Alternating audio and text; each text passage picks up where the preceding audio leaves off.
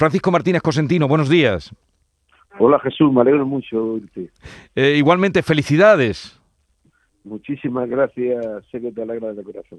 Vamos a escuchar un momentito del discurso que dio después de recibir este premio. He tenido la suerte de rodearme de gente de enorme categoría personal y profesional. De todo ello, también este premio. Puede que mi trayectoria empresarial esté ya en su último año, pero la empresa continuará. Igual que tiene que seguir adelante nuestro país, por encima de personalismo. No es la primera vez que le he oído usted hablar de la importancia de los equipos, eh, Cosentino. Así es. Yo creo que el equipo es una de las partes más importantes para el éxito. Cuando en un equipo hay egoísmo, eh, el equipo fracasa. Cuando se trabaja en equipo, porque cada uno, igual que una orquesta, sabe tocar un instrumento, funciona maravillosamente bien y se llega a donde uno quiera. El equipo es lo más importante en cualquier proyecto. En llegar hasta donde usted ha llevado la empresa, que además decía, mm, yo estoy ya de, voy de retirada. Eh, el otro día tuve aquí a, otro empresario también importante de Andalucía con 80 años, a Manzanares, que lo conocerá usted, de Ayesa. Amigo. Ah, sí, porque le citó a usted además, en no sé qué hablando le citó a usted. Y, me decía que, con, que con 80 años, que está, vamos, eh, dispuesto a, que nada, que dispuesto a redoblar todavía eh, la empresa si es posible. No sé usted cómo se encuentra. Yo me encuentro muy bien, personalmente, físicamente, sin ningún problema, pero lo mismo que ha dicho José Luis Manzanares, Creo que una de, de las labores más importantes de un empresario es hacer la transición y más una empresa familiar. Y en esa etapa yo creo que es la que se avecina en Cosentino, porque todos, bueno, todos conocemos a nuestro alrededor que si la transición familiar no se hace bien, puede ser la ruina de la empresa. Y lo más importante es la empresa, porque es donde todos y cuando digo todo, no solamente la familia, sino todos los empleados han hecho mucho esfuerzo. Y, y la transición familiar, para mí, en la vida del empresario es importantísima. Eh, ¿Usted llegó a ejercer de maestro de escuela? Sí, eh, ejercí dos años. Un año fue, me fui, terminé la carrera, no había trabajo en Andalucía, fui a trabajar a Barcelona. Trabajé en una escuela unitaria de migrantes con 54 alumnos, no había patio, de quinto, sexto, séptimo y primero de bachiller, fueron mis primeros a los 18 años. Y después estuve en, la Virgen del Loreto en Murcia, en la Mili, en vez de estar haciendo guardia, estaba dando clase a la hija de los oficiales, me metieron ahí también. Y, eso le espoleó para, ¿en, qué medida el haber sido maestro en esa experiencia que usted dice, además en Cataluña, eh, dando clase a hijos de inmigrantes y, y haber estudiado también la carrera, eh, le sirvió para, para mm, su profesión después y, y la aventura de la empresa Cosentino? Muchísimo, muchísimo, porque me di cuenta que toda persona se le puede sacar lo mejor de cada uno. Cada uno somos diferentes, pero todas las personas son buenas en algo. Y lo importante, como he dicho antes, es tratar de comprenderlo y hacer equipo y que ellos se sientan a gusto y que lo que hagan se estén divirtiendo. Es decir, en la escuela, en la empresa, en la vida, lo importante es que lo que haga uno lo haga con ilusión y pensando que se está divirtiendo y divertirse a la vez. Claro, es que eso que usted está diciendo ahora mismo, señor Consentino, la cuadratura del círculo, amar lo que se hace y entonces eh, el trabajo será llevadero y uno pondrá lo mejor que tiene en, su trabajo. ¿Qué? Pero un empresario debe intentar eso. Yo, yo, yo le digo mucho a los padres cuando me piden, oye, ¿qué consejo me darías para mi hijo? Y yo lo primero que le digo al padre, mira, lo importante es que tu hijo haga lo que le gusta Y segundo, y muy importante, que en el primer trabajo que entra con una ilusión enorme, hemos visto compañeros y nosotros mismos cuando entramos en nuestro primer trabajo, la ilusión que entramos, es que entramos con una ilusión enorme. Lo importante es que tenga un buen tutor. No te importe al principio qué dinero el que va a ganar. Exige o pide que quién es el tutor. Esa es la clave de todo. Ese maestro que le va a estar enseñando en los primeros pasos cuando esté dando, cuando esté empezando su profesión. Eso le va a quedar para siempre. Y, creo que en eso es lo que hay que trabajar. La figura del maestro, está usted hablando de aprendizaje, está usted hablando de otra época, señor Cosentino.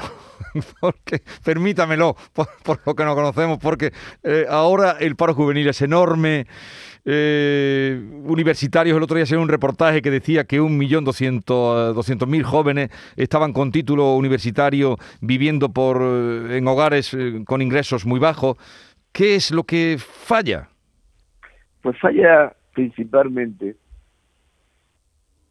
para mí, que, no es que mi opinión sea única, siempre dispuesta a, debatir, falla principalmente que tenemos que cambiar mucho el sistema educativo, en el sentido que tenemos que notar que la formación profesional y la universidad sea dual. ¿Qué quiere decir dual? Dual es que mientras estás estudiando, estás trabajando. Es decir, no termina el trabajo, no termina la universidad o la formación profesional y no has visto el mundo real. Tienes que estar viendo el mundo real mientras que estás estudiando. Y no estoy inventándome nada, de verdad, porque llevo repitiéndolo. Andalucía empezó a hacerlo ya. Y en Cosentino ya tenemos una escuela de formación dual. Sí. Eh, eh, porque creo, sinceramente, que cuando lo he visto la experiencia, hace 40 años lo vi en Alemania. Eh, voy al Veneto, a la zona italiana, y, me encuentro lo mismo. Chavales ingenieros que están estudiando y están trabajando. ¿Por qué nosotros aquí no? ¿Por qué aquí no procuramos que a la misma vez estén trabajando y estudiando y cuando terminen eh, la universidad o la formación profesional, nosotros colocamos el 95% de las personas que hacen eso. Es, que creo que, y después algo muy importante eh, en el tema educativo, elegir algo que uno le guste y que vaya a disfrutar. Eh, muchas veces pero también que piense que tenga que salida. Tienes que juntar las dos cosas. A lo mejor te gusta mucho una carrera eh, magnífica para ti, pero después no tiene salida. Tienes que juntar las dos cosas. Y para eso están los padres, que también tienen que aconsejar. Es decir, la administración, los padres y los propios alumnos tenemos que pegarle un cambio a esto, porque si no, vamos a hacer desgraciados a muchas personas.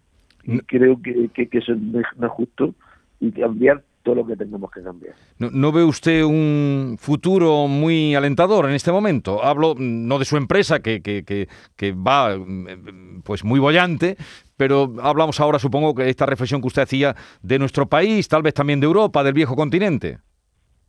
Bueno, pues, muchos temas más metidos. no, le he dicho que usted que no ve un futuro usted muy alentador, eh, por lo que estaba comentando antes. Primeramente en la juventud. Después si quiere hablamos de la economía, pero primeramente en la juventud. Porque para mí lo más importante es la juventud. Mira, Jesús, no, no te podrás creer eh, la cantidad de gente andaluza, joven, que tengo repartido por el mundo. No te lo puedes creer. Pero actos directivos. Hay gente buenísima y tengo una esperanza en ellos enorme. Lo único que estoy pidiendo es que se le preparen para la vida. Que ya que no gastamos tanto dinero en educación, que se preparen para la vida. Y muchas veces todos lo hacemos cuál es el presupuesto de educación, de sanidad, asuntos sociales, pero no nos pensamos cómo lo estamos utilizando, cómo lo podemos sacar lo máximo a esos recursos. Y eso es lo que le estaba diciendo. Y lo otro que si quiera este contexto ahora, porque a lo mejor me estoy alargando demasiado. No, que- no, pero dígame por lo menos. habla- hablamos de Europa y hablamos de Sí, siempre me gusta hablar, pero ¿cómo ve usted el panorama? Usted que, que está. ¿En cuántos países está presente Cosentino? presente con activos, con gente nuestra y tal, es más de 40. Exportando a más de 150. Sí. Pues, eh, ¿cómo ve usted, pues eso, el futuro? Siempre nos hablan de la amenaza del de, el eje asiático. eh, ¿Cómo ve usted el futuro? ¿Cómo ve también eh, en ese contexto, en el contexto mundial, España y, Europa? Bueno, yo lo que sí veo que en el eje asiático se están preparando muy bien el tema de formación. Es decir, siempre se ha dicho que para un inversor, para un inversor en Asia te pone una alfombra y principalmente en China. Ahora después te la quitan para salir, ¿eh? no hay que tener mucho cuidado. Eh, eh, pero yo considero que tenemos, Europa tiene que, que ocupar un espacio más importante del que está ocupando. La veo muy conservadora, muy muerta. La veo que se está convirtiendo en un museo. Y eso me preocupa. La- pero no es el mismo caso de España. ¿eh? Sí. El, el español tiene más hambre. No es lo mismo Alemania que España. El joven español tiene más hambre, tiene más ganas, tiene más ganas de luchar. Nosotros parece que, que- que tenemos un complejo de inferioridad Hmm. que nos hace superarnos constantemente. Eso lo estoy viendo. ¿eh? Eh, el, el tema, entonces me diría, ¿qué papel puede jugar Europa o qué pu- puede jugar Norteamérica? ¿Qué podemos aprender nosotros de los norteamericanos? Principalmente la innovación. La innovación es la clave del futuro de una empresa. Y después salir fuera. Eh, nosotros tenemos que intentar salir fuera, quitarnos complejos y salir fuera. Con equipo, con innovación y quitándonos complejos, que los jóvenes tienen muchísimo menos complejos que nosotros. No te lo puedes imaginar qué cambio generacional tan importante ha ocurrido en España. Los jóvenes, eh, a nosotros nos cuesta hasta llamar por teléfono muchas veces para movernos por Estados Unidos, por este lado, por el otro. Los jóvenes esos problemas no lo tienen. El mundo relacional. Yo, yo creo mucho en el futuro. Me preocupa en el corto plazo, te soy sincero. En España me, me preocupa. Me preocupa porque estamos pasando una pequeña crisis que no nos esperábamos. Si el petróleo no para de subir, ha subido más del 60%, podemos tener un problema energético importante. Tenemos un problema en el tema de container, en el tema de exportación muy importante, muy importante. Mm, mm, Las materias primas nos están costando muchísimo dinero y la inflación ya lo estoy viendo que está ocurriendo.